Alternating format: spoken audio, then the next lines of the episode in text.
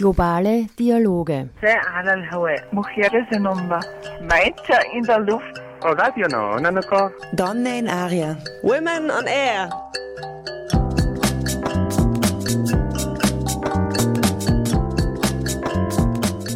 Immer abrufbar auf www.noso.at.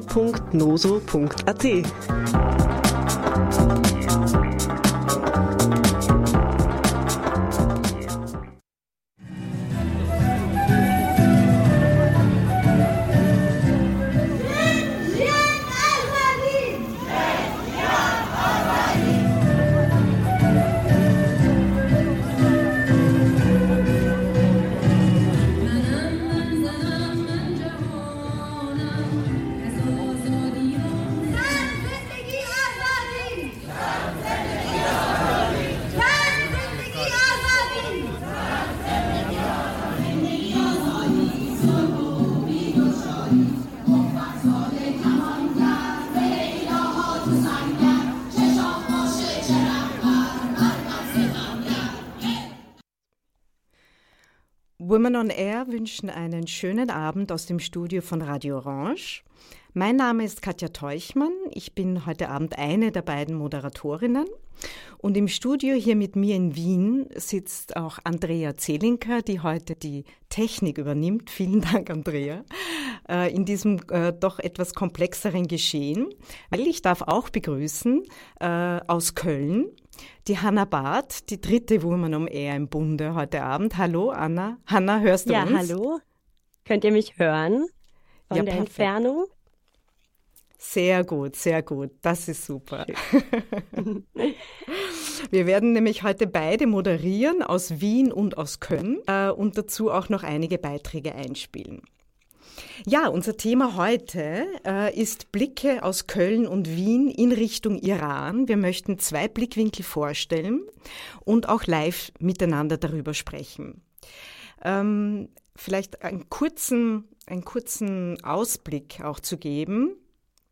Denn für Feministinnen weltweit war ja in den letzten Wochen und Monaten äh, sehr dominant Shin Jian Azadi auf Kurdisch oder Zan Sendegi Azadi auf Farsi und auf Deutsch Frau, Leben, Freiheit. Eine Parole, wo auch wichtig ist zu wissen, dass sie der kurdischen Freiheitsbewegung entstammt und seit den 1990er Jahren schon eingesetzt wird. Vielleicht noch mal kurz zur Erinnerung, den Ausgang hat die Protestbewegung genommen mit der Ermordung von Gina Mahsa Amini im September 2022 und seitdem gibt es kein Ende der regimekritischen Proteste. Und das ist doch außergewöhnlich in der 43-jährigen Geschichte der Islamischen Republik. Im Iran ist das ein einzigartiges Geschehen bzw. eine einzigartige Dimension dieser Proteste, wo natürlich auch viel Hoffnung entsteht. Ja, und was ist unser Ziel heute Abend? Unser Ziel ist, unseren Blick hier in Europa zu schärfen. Wir haben zwei Orte ausgewählt. Ähm, und äh, eben mit zwei Blickwinkeln von Frauen, die mit dem Iran verbunden sind, auf unterschiedliche Art und Weise verbunden sind. Und wir wollen eben Zusammenhänge besser verstehen, wir wollen sie auch einordnen und auch unsere Rolle hier in Mitteleuropa thematisieren und das wollen wir gemeinsam besprechen. Ja, ähm, Hanna, möchtest du mal einen Überblick geben über die Beiträge, die wir vorbereitet haben? Ja, sehr gerne. Genau, also wir werden vor allem zwei große, größere Interviews hören, die genau einmal in Wien und einmal in Köln geführt worden sind. Wir beginnen mit Negin, einer Künstlerin, die hier in Wien das Protestarchiv gegründet hat. Da, genau, das wird ein Interview sein, das Katja geführt hat und ich werde ein paar Fragen dazu stellen und wir werden auch ein paar O-Töne hören. Ähm, genau, und der zweite Teil der Sendung wird sich dann um Anahita drehen. Das ist eine ähm, Autorin und Verlegerin aus Köln, die hier auch bei einem Buchladen arbeitet, äh, den ihre Eltern gegründet haben. In genau, und da werde ich ihr ein paar Fragen zu ihrer Arbeit stellen. Das ist ein Exilverlag, der persische Bücher ähm, verlegt. Und genau, am Ende haben wir noch ein paar Fragen ähm, zu der Beteiligungsmöglichkeit gestellt, den wir dann zusammengeschnitten haben von beiden Interviews. Ja, dann können wir eigentlich auch schon mal beginnen. Ja. منو می‌بره از توی زندون مثل شب پره با خودش بیرون. می‌بره اونجا که شب سیاه تا دم سهر شهیدای شهر با فانوس خون جار می‌کشن تو خیابونا سر میدونا. Ja, das war jetzt. Ja. Äh, Katja, was haben wir hier gehört? das war ein etwas ungewöhnlicher Einstieg äh, zu Negin Resaye. Äh, ich hoffe, sie verzeiht mir das, aber äh, das ist im Interview ganz spontan entstanden und ich fand das großartig, weil da haben wir ähm, darüber gesprochen dass sie ja eine sehr, eine Künstlerin ist, die ja auf sehr verschiedenen äh, Gebieten arbeitet. Also sie ist Tänzerin, sie ist Performerin, äh, sie ist äh, sogar ähm, äh, Erfinderin, äh, Erwachsenenbildnerin, also verschiedenen Ebenen tätig. Und dann habe ich so im Spaß zu ihr gesagt, na ja, wahrscheinlich bist du auch Sängerin. Und da hat sie gelacht und hat einfach begonnen zu singen. ähm, und, und das fand ich großartig. Und, und abgesehen davon, dass sie sehr schön singt, wie man gehört hat, ähm, ist das auch ein Song, ähm, der äh, eine Bedeutung hat, nämlich ähm, er ist vom iranischen Dichter Ahmad Shamlu, wie sie mir erzählt hat. Äh, der hat ähm, in, den, in der Revolution 1979 für die Menschen, ähm, die während der Revolution ermordet worden sind, diesen Song geschrieben und auch äh, gesungen. Und als sie Kinder waren, haben sie im privaten Raum ähm, diesen Song auch äh, gesungen mit den Eltern, mit Freunden, Freundinnen. Und das war sozusagen so auch diese äh, erzieherische Komponente von den Eltern im Hintergrund, das, was man halt in der Schule nicht lernt, äh, haben sie im privaten Raum gelernt. Und das fand ich irgendwie eine sehr schöne Geschichte. Das heißt, auch die Songs waren damals schon alle irgendwo auch mit Bedeutung, mit Bedeutung belegt. Ja, genau. Ja, spannend. Genau, du warst im Protestarchiv gewesen. Möchtest du ein bisschen was darüber erzählen, was das Protestarchiv ist oder wie du das dort wahrgenommen hast? Ja, also ich war ganz fasziniert. Ähm, das ist in der Hinterlandgalerie im vierten Bezirk. Ähm, da hat Negin Resaye ein Programm entwickelt äh, zum Thema Frau, Leben, Freiheit. Ähm, und zwar ein Protestarchiv, einen Kunstraum und einen Gesprächsraum. Und zwar ähm, ist es ein offenes Protestarchiv. Das heißt, äh, Sie und, und noch andere Künstler und Künstlerinnen äh, nehmen aus den flüchtigen Bildern, die aus den Social Media zu uns kommen, aus dem Iran, ähm, nehmen diese Bilder und Videos in mit Kategorisierungen in ein Archiv auf. Das Archiv ist allerdings ein offenes Archiv, also für jeden zugänglich und auch äh, befüllbar. Ähm, und dieses äh, äh, Archiv wird dann an, an bestimmten Abenden zu bestimmten Themen auch besprochen mit Gästen, deswegen Gesprächsraum. Äh, und äh, da werden äh, Gäste eingeladen. Äh, zum Beispiel beim ersten Abend war das das Thema Don't read newspapers, read walls. Ähm, und die Gäste haben sich aus dem Archiv Bilder ausgewählt und haben die dann vor Publikum besprochen. Und das ist ein sehr, dadurch entsteht ein sehr dynamisches Geschehen ähm, während dieser Abende. Okay. Sollen wir einfach mal in den Beitrag hören und dann können wir danach noch mal ein bisschen über ein paar inhaltliche Aspekte sprechen? Ja, gerne. Hören wir mal rein. ähm, also wir, wir, wir hören, glaube ich, zu Beginn auch noch einen Ausschnitt aus der Performance. Da sage ich vielleicht noch ganz kurz was dazu.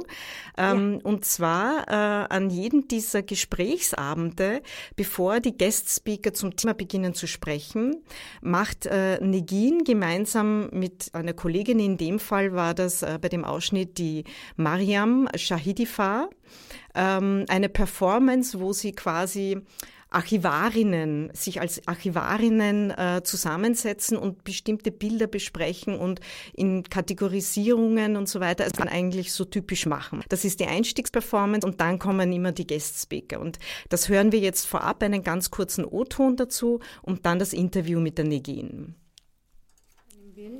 Und auf der Boden steht, mhm. Frau, Leben, Freiheit Und diese Abwesenheit vom Körper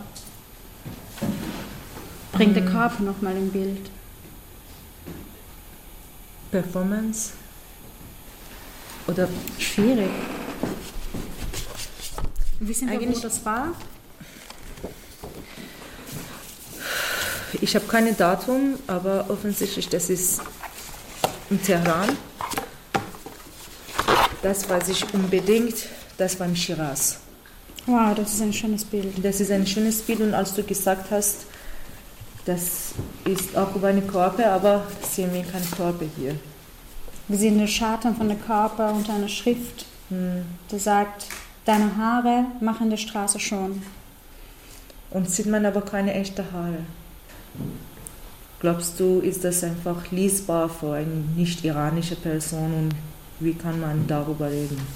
Ja, und vor allem diese Flüchtigkeit, die Bilder. Ist diese Schrift immer noch auf der Wand? Das als Performance kategorisieren. Genau, Performance. Und auch Graffiti. Genau. Auf jeden Fall. Could you tell a little bit about yourself and your work as an artist here in Vienna? Sure. I mean, uh, it's um, kind of complex question for me, but if I have to answer shortly, is I am performance artist, and um, I'm studying performance art at the Academy of Fine Art, Vienna.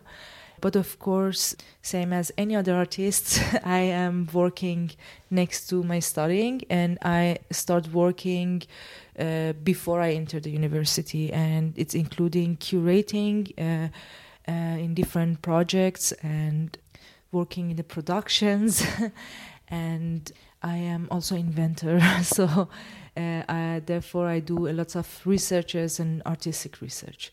Yeah, so that means you have a very broad artist uh, spectrum. Yeah, I mean, I just uh, I didn't want to mention each one of them because I um I started with theater here, then I went to cinema, and I had a really good chances to play as a main role in very big productions. But based on my status, I couldn't go out of Austria. But I had to continue, um, you know, my life. So I did performances. I did um, uh, many workshops in um, uh, art therapy and education for adults. So I worked in uh, different fields, and um, I did many, many different projects.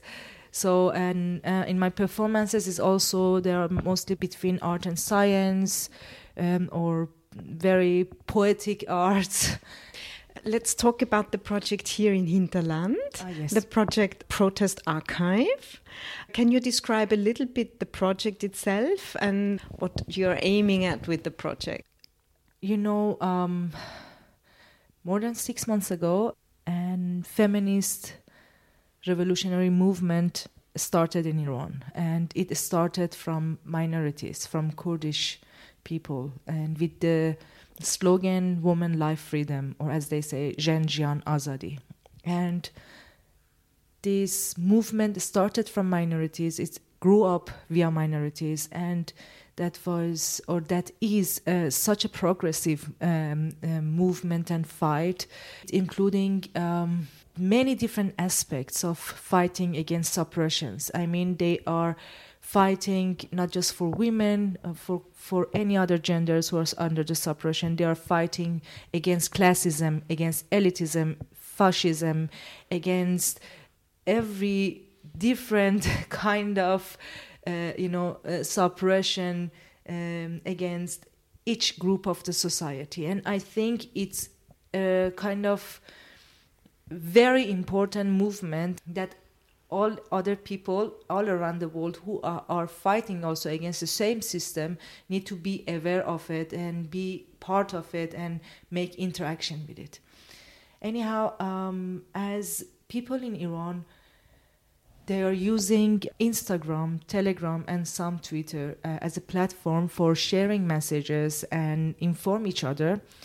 One side is because they don't have any trust for mainstream medias, and uh, I'm also talking about the Farsi speaking mainstream medias. And the other side, because in Iran uh, there are many people who are talking different languages than Farsi, and they are under the suppression by the system uh, because of their languages. The teachers of these languages are in jail. And for example, Kurdish language, Baluchi, Arab, Turkish, Azeri, you know. So people started to use um, this creativity to send messages to each other. So they started to make some gestures, some uh, codes, symbols they used. Uh, mm, and on the other hand, they were showing their bodies and words kind of for very first time some, somehow i'm talking about about people who were forbid to talk. And now you could see all of them are on the street. They are using the streets as uh, their platforms. And they are saying okay don't read the newspaper read the walls. This was maybe also one of the initiating moments for you to say we need an archive to at least document what's happening there when the media the official media don't pick up on it that was one of the reason but the other reason is that people who have no access to the privileges you know they normally have no archives. The privilege people they have the possibility to archive their own photos they or they talk about the other people who i don't know don't have the archive but i'm artist okay? I saw here lots of artists they started to create art for people in iran and i said oh my god the people are doing it themselves. And why don't we use these uh, photos and bring out what they want you know instead of um, uh, starting to reproduce again um, what we think they want. And I, I started to collect these photos, but how uh, what I made uh, is mostly about bodies, figures, about codes, words, uh, gestures, and any type of movements and and what uh, themselves they call it artistic, you know, way of protest. And because the art had different definitions here and there, and on the one hand, you're developing this archive. I mean, it's an ongoing work, actually, it's a process. So you're still adding until the end of the whole project. And the other part you're doing is that you created this room for talks with different topics. Like you have five topics. Can you describe a little bit what's the link between those talks and the archive? Of course, uh, yes. As you mentioned it very beautifully, it's an on, ongoing archive.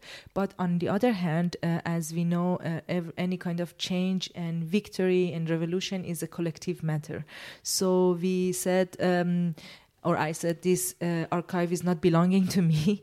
Uh, it's belonging for to the people who are under the suppression and they're creating this. And the other hand is it needs they're sending the messages, and the last thing is to listen to it and make some radical political actions by uh, react to it because they made performances to create this we can also make these performances by coming here you know or, or, or just go to the archive online because it's on the website. Take a look at it. If people want to add any kind of photos there is an email address. They can send it and they can make it bigger and grow the archive.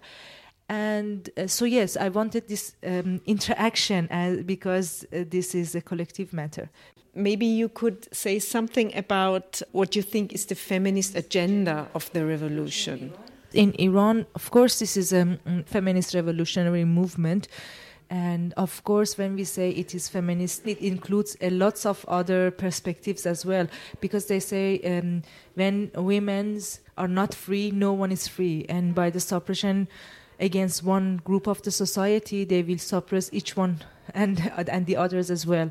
And then when they talk about the women, they talk about class because it's gender, race, class all the time. Of course, is always include the class fights all around the world. So you you would say it's an intersectional feminist it movement. It is intersectional feminist movement. Yes. Willkommen zurück im Live-Studio. Hanna, was waren denn deine Eindrücke? Hast du Fragen zu dem Interview und zu dem Beitrag? Ja, also ich finde es ein total spannendes Interview. Ich, ich glaube, ich mochte vor allem auch den Satz, als sie sagt, ähm, it's not belonging to me, it's to the people who are under suppression, weil ich da einfach da auch daran denken musste, wie ja, wie, wie Archive kreiert werden, wer, wer darf Geschichte erzählen, wer darf die eigene Geschichte erzählen. Und das, das fand ich so schön, dass es einfach darum, einen Raum zu schaffen, wo Geschichte erzählen können. Und ähm, genau, dass das in diesem Austausch stattfindet. Ja, ähm, da kann ich vielleicht genau, auch noch ich, was dazu ergänzen, weil, ja, ähm, weil da äh, Negin auch total wichtig war, dass ähm, ein Archiv zu haben oder etwas archivieren zu können ja auch ein Privileg ist von genau. gewissen Eliten. Ja. Ähm, und dass äh, ärmere Menschen ja gar nicht die Möglichkeit haben, erstens den Zugang ähm, zu diesen Bildern äh, und dann vor allem auch die irgendwo zu archivieren. Das ist auch nochmal so eine Idee, die dahinter, die da dahinter gestanden ist, ja. Genau, das ist mir auch sehr im Ohr geblieben. Ähm, ja, also genau, für mich natürlich, ich bin in Köln, ich war schon eine Weile nicht mehr in Wien. Ich kann mir das schlecht vorstellen, ähm, wie das dort aussieht. Hast du, kannst du so ein bisschen den Kunden so Einblick geben, was, was du siehst, wenn du, wenn du durch das Archiv läufst. Naja, oder das, das, oder genau, ja. es gibt ja auch eine, eine Webversion, wurde Genau, also es ist eigentlich eine virtuell, also es ist eigentlich virtuell, das heißt, äh, in der Galerie selbst siehst du Installationen von Künstlern und Künstlerinnen aus Österreich und aus dem Iran, sehr interessant, aber das würde jetzt zu weit führen, wenn ich die im Detail erzähle, die müsste man sich selber anschauen, äh, sind auch zugänglich klarerweise. Und ähm, in der Performance, wo wir vorher den Ausschnitt gehört haben, da werden die Bilder herangeholt ähm, und besprochen. Und da gibt es natürlich auch so etwas wie Dateikarten und da sieht man auch, wie die Fotos und Videos da eingeordnet sind. Ähm, aber das, äh, das offene Archiv und der Zugang zum Archiv läuft virtuell. Also das ist im, im Internet abrufbar. Ähm, und man kann auch äh, über eine E-Mail-Adresse, die können wir dann am Schluss noch bekannt geben, äh, kann man auch selbst Beiträge zum Archiv schicken, dass die aufgenommen werden. Okay, ja, spannend. Ähm, genau, ganz am Schluss sprecht ihr noch darüber, wie intersektional die ganze, der ganze feministische ähm, Aufstand ist. Hast du, hast du ein paar Beispiele oder, oder wie, wie ist das wahrnehmbar in dem Protestarchiv? Ja, in dem Protestarchiv, also ich hatte ja die Gelegenheit, ähm, mir das Protestarchiv wirklich auch durchzuschauen und habe auch Bilder ausgewählt für diesen ersten Abend. Ähm, und das ist schon auffällig. Also das geht einerseits, äh, und das ist Negin auch ein ganz ähm, wichtiges Anliegen, das hat sie auch im Interview mehrmals betont. Einerseits geht es um ähm, unterschiedliche marginalisierte Gruppen. Äh, zum Beispiel, also im Iran gibt es ja sehr viele unterschiedliche Ethnien und Sprachen, äh, die und unterdrückt sind beziehungsweise auch verboten sind. Ähm, und da gibt's jetzt, wenn man von den Ethnien kommt, da gibt's es gibt Araber und Araberinnen, es gibt Belutschen, es gibt Turkmenen, es gibt also es gibt so viele unterschiedliche Gruppen und äh, dass die und vor allem auch Kurden, Kurdinnen wollte ich jetzt auch nochmal erwähnen ähm, und die sind wirklich alle mehr oder weniger beteiligt an diesem Protest. Also man sieht Bilder von verschiedensten Gruppen äh, und sie verständigen sich, weil sie ja die Sprache, weil ja nur Farsi als Sprache erlaubt ist, über Codes und über ihren Körper und über Bewegungen und so kann auch eine, eine Kommunikation stattfinden. Das ist so die eine Ebene. Und eine andere wichtige Ebene sind auch ähm, äh, also LGBTQI. Also man sieht auch homosexuelle äh, Paare, man sieht Männer, die sich als äh, Frauen verkleiden äh, und so ihre Solidarität zeigen. Also es sind sehr unterschiedliche Perspektiven, die da einfließen. Oder man sieht auch äh, Menschen mit Behinderungen, äh, die sich beteiligen, die sich im Rollstuhl zum Beispiel fotografieren lassen vor äh, Frau Leben Freiheit. Ähm, also das geht sehr, sehr breit. Mhm. Ja, toll. Ähm, ja, vielleicht muss ich dann doch auch mal bald nochmal herfahren. ähm, genau, in Anbetracht der Zeit ähm, würde ich vielleicht vorschlagen, dass wir mit deinem O-Ton weitermachen. Du hast auch noch einen O-Ton mitgebracht. Ja, genau, genau. Ja, ich habe noch einen O-Ton mitgebracht und zwar von dem ersten Archive Talk. Äh, sehr interessant, da war nämlich die Anita Hosseini, äh, eine, eine der Guest-Speakerinnen. Sie ist Kunsthistorikerin und auch mit iranischem Hintergrund. Äh, und sie hat auch, äh, sie spricht in diesem Ausschnitt von zwei Bildern, die sie ausgewählt haben, hat. Ähm, und vielleicht hören wir da mal rein. Ich wollte gerne diese beiden Bilder abschließend zeigen, weil sie auch nochmal eben äh, verstärkt thematisieren, dass es nicht äh, nur um ein Phänomen geht oder um eine Sache, für die man kämpft, sondern dass es grundsätzlich um, um Menschenrechte geht, um das Recht auf Nahrung, das Recht auf Bildung, das Recht auf Freiheit, auf Bewegung, auf Körper, auf Entscheidungen und so weiter. Also dass es sich wirklich in all diese Bereiche ausdehnt und das rundet, glaube ich, auch so ein bisschen ab, irgendwie, wie, wie man ja auch an, an unserer Auswahl der Bilder gesehen hat, wie viele unterschiedliche unterschiedliche Gruppierungen eben sich dieser, dieser Protest- und Revolutionsbewegung anschließen. Ja, toll. Vielen Dank. Möchtest du noch kurz da was, dazu was sagen oder sollen wir vielleicht einfach weitermachen? Na, ich glaube, das war jetzt ein, ein guter Einblick. Am Ende werde ich auch noch einmal die Details zum offenen Protestarchiv äh, sagen, damit, damit sich jeder hier auch zurechtfindet. Aber ich glaube, wir haben mal einen ganz guten Überblick gegeben und können, können weitermachen. Ein Auf Song, oder es, es, es steht ein Song an, glaube ich. genau, also wir hören jetzt den Song von Rana Mansour. Er heißt San, was übersetzt Frau heißt. Wir hören ihn uns erst an und dann werde ich noch kurz was dazu sagen.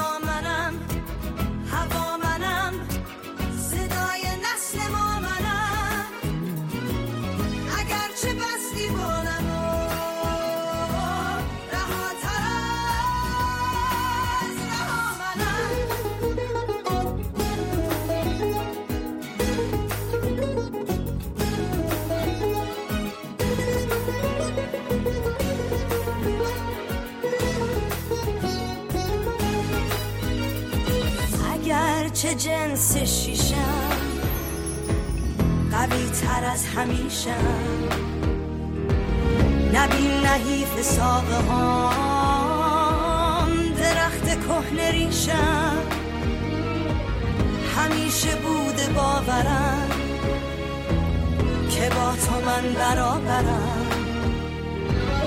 اگه قوی بازوهات به جاش منم یه مادرم. نقاب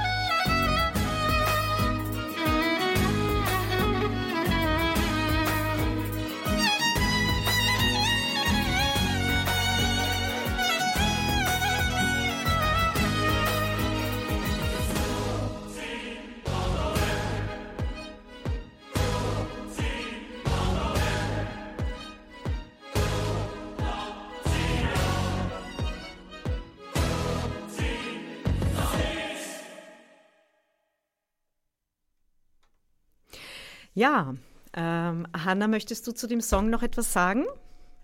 Ja, sehr gerne. Genau, also ja, zu, vor allem zu der Sängerin würde ich gerne was sagen. Also das ist Rana Mansour und sie ist eine iranisch-amerikanische Sängerin und der Song ist eine ja eine Hymne an die Frauen in der Revolution und auch im Zuge der Revolution entstanden. Und genau, dieser Song wird auch viel in, in Clips, so Instagram-Clips verwendet, also auch im Gedanken an das Protestarchiv bestimmt ein Song, der auch immer mal wieder auch in solchen Social-Media-Beiträgen einen über den Le Weg läuft. Ähm, genau, und ich glaube, Rana Mansour könnte vor allem in Deutschland auch bekannt sein, weil sie im Finale von Voice of Germany ähm, einen Song ähm, Baraya äh, ja, gesungen hat, der ursprünglich von Sherwin Hachipur ähm, geschrieben wurde und den sie ins Englische übersetzt hatte und dort eben ja sehr ja sehr emotional auch dann vorgetragen hatte und ich glaube deswegen sehr bekannt auch wurde. Gut, das war ja. jetzt auch ein sehr dramatischer Song, nicht? Das ein also... sehr dramatischer Song. Ich glaube, das wird so, so als die Hymne der Revolution auch genannt und genau, und da ist jetzt diese englische Version eben raus. Sehr schön. Du, ja. und war das, war das eigentlich ein Wunsch äh, von, ähm, von Anahita Redisio oder, oder hast du den ausgewählt? Nee, genau, das war ein Wunsch von, oder das war eine Empfehlung von, von Anahita. Also ich hatte sie nach zwei Songs gefragt und sie hatte mir zwei mit beiden so ein paar Zeilen noch dazu gesagt, ähm, vorgeschlagen und genau. Okay, ja, schön. Ja, dann äh, ist das eigentlich auch schon die Überleitung, oder? Zu, ja, ähm, zu deinem mhm. Beitrag mit Anahita. Ähm, möchtest du vorab ähm, ein bisschen was zu ihr erzählen? Äh, was war, oder vielleicht sagen wir mal so, die, die Anahita Redisio ist ja, ähm, hat ja eine Buchhandlung in Köln ähm, die spezialisiert ist auf Exilliteratur. Sie ist sowohl Verlegerin als auch Autorin, soweit ich weiß. Vielleicht kannst du ein bisschen erzählen, wie so deine erste Begegnung mit ihr war. Ja, genau. Also das das war eigentlich sehr schön, weil ich, ich bin mehrfach zu dem Buchladen gegangen und habe sie nicht angetroffen. Und das heißt, es gab immer mal wieder den Moment, dass ich eigentlich ja sehr erwartungsvoll war und dann enttäuscht wurde. Und dann hatte ich sie aber angetroffen und äh, sie saß hinterm Tresen und das war eigentlich sehr schön, weil dann genau haben wir sofort irgendwie gesprochen. Sie hatte sofort Lust gehabt auf das Interview, mir noch ein paar Fragen gestellt und ja, was dann auch sehr schön war, dass sie gleich in dem Gespräch mich auch noch eingeladen hatte zu einer, zu einer ihrer Stadtführungen. Das ist nämlich auch was, was sie, ich glaube, inzwischen seit 13 Jahren macht. Hier über den Kulturklüngel in Köln ist das. Und genau, das heißt, wir haben uns auch ein bisschen dann kennengelernt bei ihrer Stadtführung, bei der ich dann ja das äh, teilnehmen durfte. Das war super, super schön. Also so drei, vier Stunden lang und Köln nochmal aus einer ganz anderen Perspektive gesehen, ganz, ganz viel über Menschen erfahren und genau. was, was ist da das Thema der Stadtführung? Also hat das einen, einen persischen Hintergrund oder, oder einen Hintergrund auch von der Diaspora oder ist es einfach eine Stadtführung in Köln? Nee, genau. Also das ist eine Stadtführung, die, ähm, ich glaube, die heißt auch das persische Iran, äh, persische Iran, das persische Köln. Und ähm, ja, also es, genau, weniger, äh, weniger, ja, große, besondere, ähm, ja, Orte werden dort gezeigt, sondern eher einfach Menschen, die, die einen Bezug zum Iran haben, die der iranischen Diaspora angehören, die ja, aber ganz natürlich ganz alltägliche Orte haben, an denen sie an denen sie sind. Also es war, es waren beispielsweise ein, ein Copyshop oder ein Supermarkt und also dass das einfach eigentlich Orte sind, an denen ich vorbeilaufen würde, ohne sie zu bemerken und ja, jetzt aber auch immer wieder ja, herumlaufe und nochmal einen Blick drauf werfe und mir denke, ach, wie schön, weil da steckt überall natürlich Geschichte drin, da steckt überall Menschen mit drin und das ist einfach ein ne sehr, sehr schöner Austausch zwischen Menschen dann möglich. Und ja, gab es äh, für dich ein Highlight? Um, ähm, das finde ich schwer zu sagen, weil, weil vieles, vieles sehr toll war. Ähm, wir waren dann später auch noch in dem Buchladen. Ähm, ich muss schon sagen, ich mochte auch den, den Copyshop ganz am Anfang. Dort hat, hat das begonnen und wir standen alle darin und ähm, ja, und, und der Besitzer hat, hat an, einfach angefangen zu, zu erzählen und, ähm, und das war alles, das war alles so spannend. Also wir hingen an seinen Lippen und äh, standen dort und ja, ich glaube, das, das hat mich auf jeden Fall irgendwie auch sehr, sehr berührt. So. Genau. Ja, schön. Das sind natürlich Eindrücke, die man sonst nicht bekommt. Ähm, und, und ich denke mir auch so diese Begegnungen, oder? Die sind dann schon, schon ganz spezielle Begegnungen, weil du wärst sicher sonst nicht in diesen Copyshop einfach gelaufen. Ganz genau. Also ich kann das auch nur jeder Person empfehlen, wenn das irgendwo mal angeboten wird. Genau, aber, ja, aber zu dem Buchladen würde ich natürlich auch gerne noch etwas kurz sagen. Also den, der Buchladen heißt Furu Book und ähm, das ist sowohl ein interkultureller Buchladen, also ein Ort zum Hineingehen, als auch ein Verlag, der eben persische Exilliteratur vertreibt und verlegt. Und genau, ähm, und Anahitas Eltern haben den damals gegründet. Ähm, die sind in den 80ern, glaube ich, aus dem Iran hergekommen. Und Anahita ist ihr ganzes Leben lang in Köln aufgewachsen. Und inzwischen arbeitet sie auch sowohl bei dem Verlag als auch dem Buchladen. Ähm, genau. Ja, dann Und- würde ich vorschlagen, hören wir uns mal das Interview an, oder? Und wir können dann nachher noch weitersprechen. Sehr gerne. Okay. Hallo, schön, dass das geklappt hat. Vielen Dank. Kannst du erstmal kurz etwas über dich und deine Arbeit erzählen? Wie deine Eltern den Verlag gegründet haben und warum du dich entschieden hast, dort mit einzusteigen? Ja, gerne. Ähm, ja, meine Eltern haben den Verlag ähm, Weltfrauentag 1998 äh, gegründet mit der Idee und dem Fokus auch weiterhin haben wir noch im Programm, dass wir hier hauptsächlich Bücher verlegen, die im Iran verboten sind. Also Autoren, Autorinnen, die im Iran eben nicht die Möglichkeit einer Publikation haben unter dem islamischen Regime. Ähm, und ja, Themen, die eigentlich wichtig wären, die eben im Iran ähm, verboten sind. Das sind äh, Bücher, die wir hier verlegen. Und genau, ich habe dann während des Studiums ähm, schon immer so ein bisschen mitgeholfen. Ne, und auch schon während der Schulzeit fällt mir gerade ein. Meine Schwester auch. Also wir sind zwei ähm, Schwestern und haben eigentlich schon immer so ein bisschen äh, mitgeholfen. Und ja, dann habe ich nach dem Studium eigentlich immer ein bisschen mehr schon mitgemacht und irgendwann dachte ich, ähm, ist ja Quatsch, für ja, mehr oder weniger Fremde zu arbeiten. Ich kann für meine Eltern arbeiten und ähm, auch noch für eine gute Sache. Und ähm, ja, das war eher eine Ehre, dass ich da mitarbeiten durfte. Schön.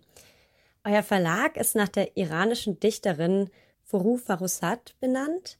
Was sagt das über den feministischen Anspruch eurer Arbeit aus? Ähm, klar, also wie äh, bereits erwähnt, war das eigentlich schon immer so ähm, im Fokus. Also am Weltfrauentag eröffnet, nach einer iranischen Dichterin benannt. Inhaberin ist offiziell meine Mutter.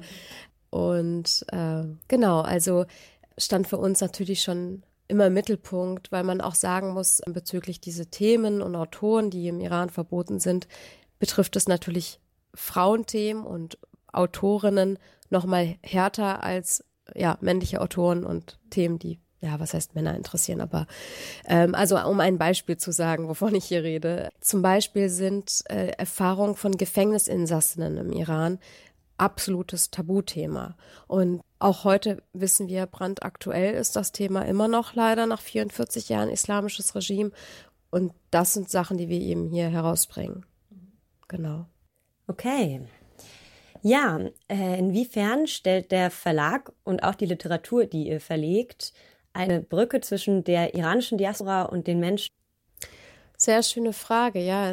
Inwieweit stellt äh, das eine Brücke zwischen den Exil-Iranern und dem iranischen Volk dar? Also ähm, es ist natürlich für beide spannend, also für das iranische Volk als auch für die Menschen äh, in der Diaspora. Was ist denn überhaupt Tabu mhm. im Land? Und ähm, da haben sie schon mal einen Nenner, was beide interessiert. Und so kommen die auch also auch Menschen aus dem Iran schreiben uns, kommen auf uns zu und sagen, bekomme ich eure Bücher irgendwie, weil es die natürlich auch interessiert.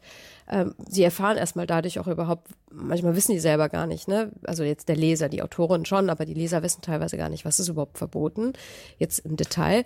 Und ähm, genau, so stellt das eben auch die Brücke her, auch zu wissen, aha, das interessiert aber auch vielleicht die Menschen außerhalb Irans. Ähm, und genau, die Brücke ist einfach eben dieser gemeinsame Nenner, was ist überhaupt tabu und ähm, was interessiert aber trotzdem das Volk. Sowohl die, die ausgewandert sind, als auch die, die noch im Land leben. Und was bedeutet es für dich, Teil der iranischen Diaspora in Köln zu sein? Ja, hm, was bedeutet das für mich selbst? Darüber, ehrlich gesagt, habe ich über diese Frage nie richtig nachgedacht. Hm, ich kann sagen, ich bin ähm, froh, dass ich auf jeden Fall einen Teil zu der Aufklärung beitrage, zum Kampf, muss man ja sagen, für ein äh, freies, säkulares und demokratisches Iran. Und ähm, ich finde, das ist der schönere Kampf, es durch die Bücher zu machen, als mit Waffen ist natürlich mein Glück, dass ich im Ausland es durch die Bücher machen kann. Ja, das bedeutet es für mich. Wie hat sich eure Arbeit mit Beginn der feministischen Revolution verändert und inwiefern unterstützt eure Arbeit möglicherweise auch Menschen vor Ort in ihrem Kampf gegen das Regime? Ähm, ja, auch eine gute Frage. Also tatsächlich hat sich die Arbeit an sich nicht wirklich verändert, weil wir machen ja schon eigentlich seit Beginn, also seit 25 Jahren, äh, uns stark für eben ein freies, säkulares, demokratisches Iran. Es hat sich insoweit verändert, dass die Aufmerksamkeit von den Medien, also vor allem auch von den deutschen Medien jetzt da ist und dass ähm, doch auch im Iran die Menschen mehr von uns mitkriegen. Also mehr als zuvor mitkriegen. Aber unsere konkrete Arbeit hat sich nicht verändert wir verlegen immer noch die gleichen Sachen wie vorher halt auch. Ähm, genau, aber wir bekommen wirklich viel mehr Anfragen, also über Social Media, dass Menschen im Iran auch unsere Bücher lesen wollen. Ähm, genau, ja. Ja, dann war es das schon mit den Fragen. Vielen, vielen Dank. Ich danke dir. Willkommen zurück bei den Women on Air, mitten äh, im Gespräch live zwischen Wien und Köln äh, über Blicke in Richtung Iran. Und wir sind äh, schon beim zweiten Beitrag aus Köln ähm, mit äh, Anahita Redissio und das Interview hat äh, Hanna Barth gemacht. Hanna, gibt es noch etwas, was du ähm, nach dem Interview ergänzen möchtest? Also mir, mir ist auch noch aufgefallen, die Diaspora in Köln dürfte ja wirklich eine sehr große Community sein. Ja. Genau, ähm, glaub, kannst du dazu vielleicht noch kurz was erzählen? Ähm, ja, also ich glaube, ich würde sagen, dass, ähm, dass Köln ja eher einfach sehr eine sehr interkulturelle Stadt ist und ähm, ja, also es ist auch also ich würde sagen, es ist einfach vor allem erkennbar daran, wie, wie, wie an jeder Ecke irgendwie sehr unterschiedliche Menschen sitzen, die einen Teil von, von ihrer Kultur mitbringen und das aber dann auch, ja, aber dass dann auch ein, ein Austausch untereinander so stattfindet, dass auch dann, dann ganz schöne, schöne, tolle bunte Mischungen zustande kommen. Und ja, genau. Also ich glaube, in Köln ist das, ist besonders auch die, die iranische Diaspora groß. Ähm, vor allem auch, es gibt sehr, sehr viele iranische TaxifahrerInnen, weil natürlich viele Menschen ihren, ihren Abschluss hier nicht anwenden konnten. Und das heißt, wenn, ja, wenn, wenn Menschen etwas über, erfahren wollen über die iranische Diaspora, dann lohnt es sich auch einfach in Köln Taxi zu fahren, hin und her und einfach ganz viele Fragen zu stellen, weil das, ja, weil das super spannend ist. Und der Ausschnitt äh, aus der Demo, den wir ganz am Anfang gehört haben und der auch nochmal vorkommen wird, äh, der war ja auch äh, von ein, ein Live-Schnitt, äh, Mitschnitt von dir, äh, von einer Demo in Köln. Genau, ich habe das Gefühl, dass ähm, vergleichsweise die auch sehr, sehr groß sind, die Demonstrationen hier und auch sehr, ja, also sehr viel Einfluss auch haben und einen guten Ausdruck.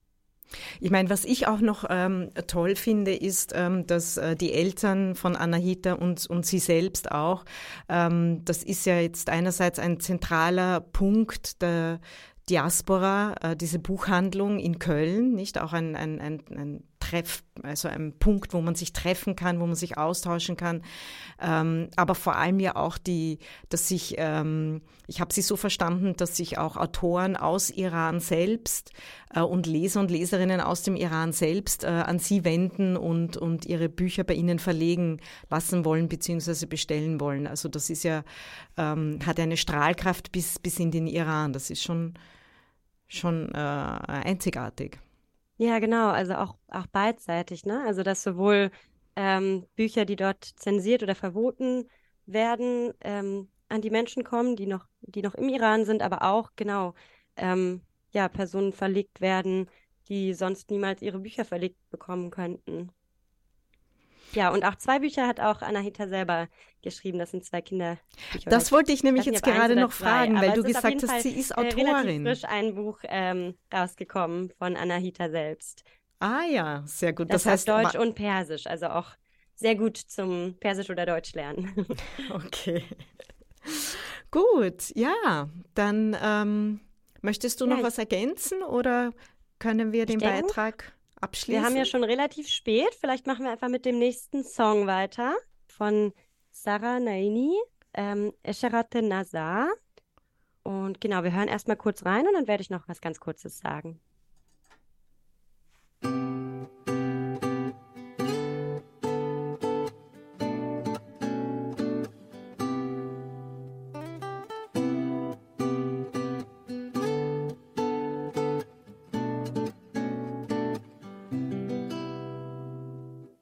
نشود فاش کسی آنچه میان من و توست. تا اشارات نظر نامرسان من و توست. گوش کن با لب خاموش سخن می‌گویم. گوش کن. پاسخم گو که زبان من و توست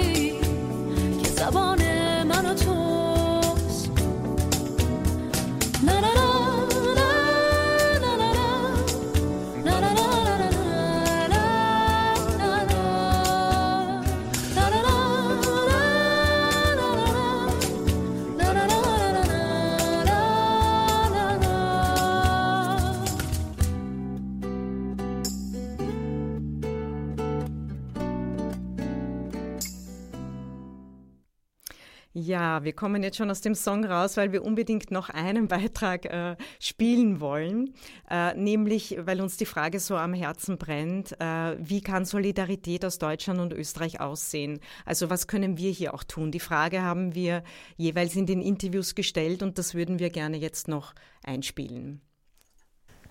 Personally, I think if they could educate themselves about their own political situations because um, the Middle East problems eh, is not created by itself. And of course, there are other reasons. so of course, I mean, Europe uh, has a big stake in here.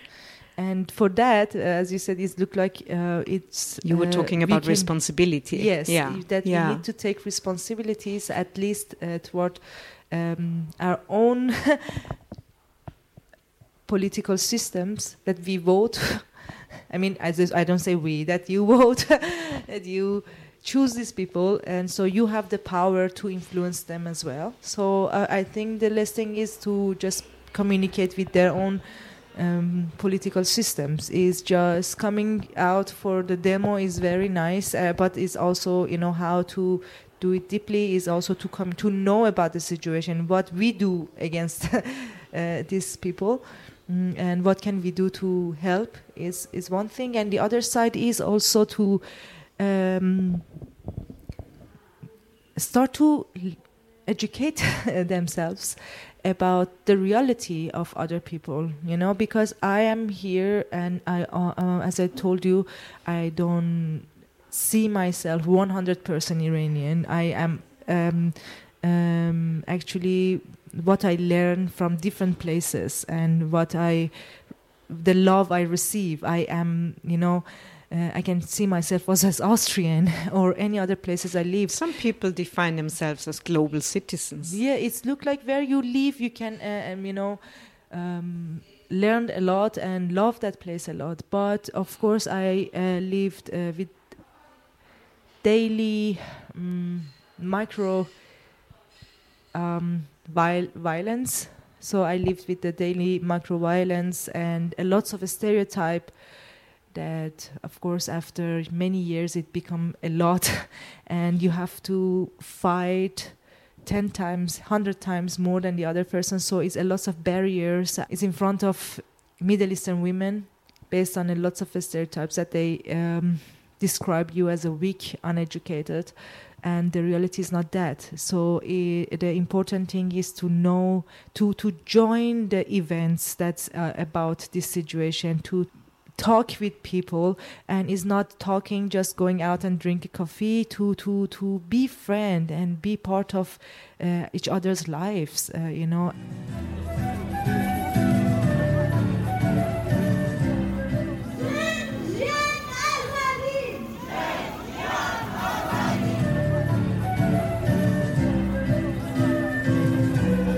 tatsächlich ähm, darf man nicht äh, unterschätzen, wie viel Gewalt Social Media in dieser Geschichte hat, in dieser äh, feministischen Revolution. Denn ohne Social Media hätten wir hier überhaupt nichts davon. Also wir persönlich jetzt vielleicht mehr durch Kontakte, aber die große Gemeinschaft weniger davon mitbekommen.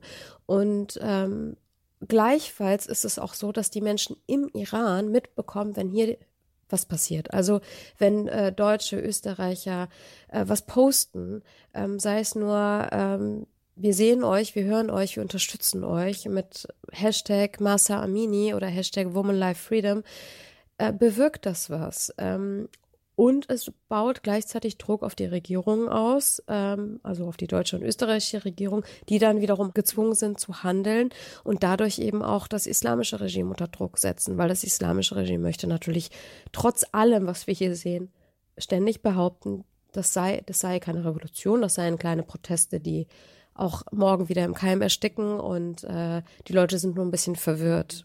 Und daher bewirkt das wahnsinnig viel. Wirklich äh, nur ein kleiner Post. Natürlich kann man mehr machen. Man kann auf die Demonstrationen mitgehen. Man kann äh, Artikel natürlich in, in, den Medien schreiben.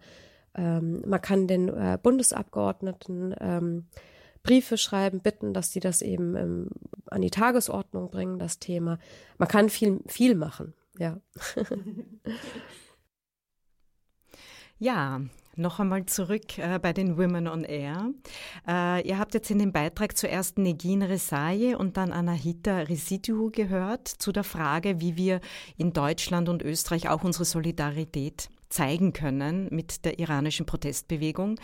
Ähm, und ich weiß nicht, wie es dir gegangen ist, äh, Hanna, aber bei mir sind einige Punkte ähm, äh, stark aufgeschlagen, unter anderem schon auch unsere lokale Verantwortung hier äh, in unseren Ländern uns politisch zu beteiligen und auch ähm, äh, diejenigen Vertreter und Vertreterinnen zu wählen, die dafür sorgen, dass wir ähm, in einer demokratischen Welt weiterleben können und nicht ähm, äh, in, in, Richtung eines Regimes oder äh, sozusagen in die Nähe äh, von einer Situation wie im Iran kommen. Also dass, dass, dass, ähm, dass das Bewusstsein da auch stark ist, ähm, dass wir das mitdenken. Und das andere ist schon auch so dieses Selbstedukation.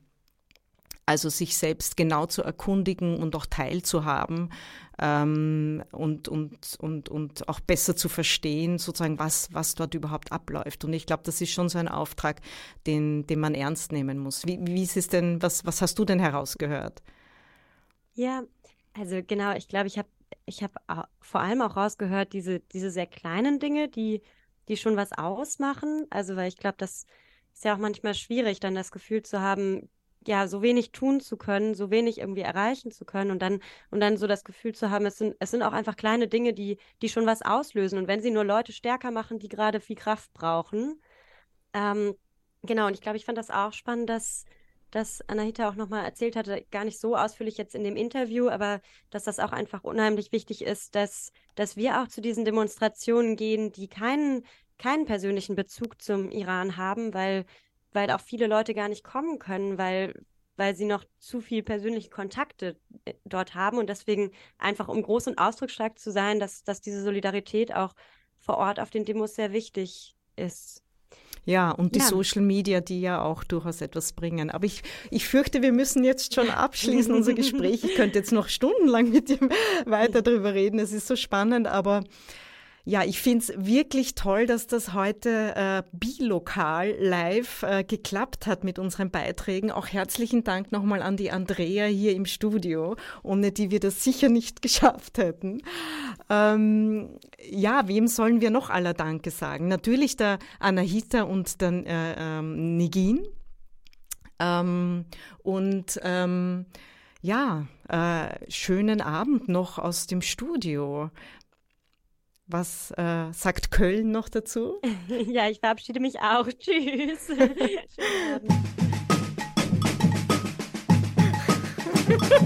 Globale Dialoge. Der Adelhoe. Meiter in der Luft. Oh, Radio ne, ne, Donne in Aria. Women on Air.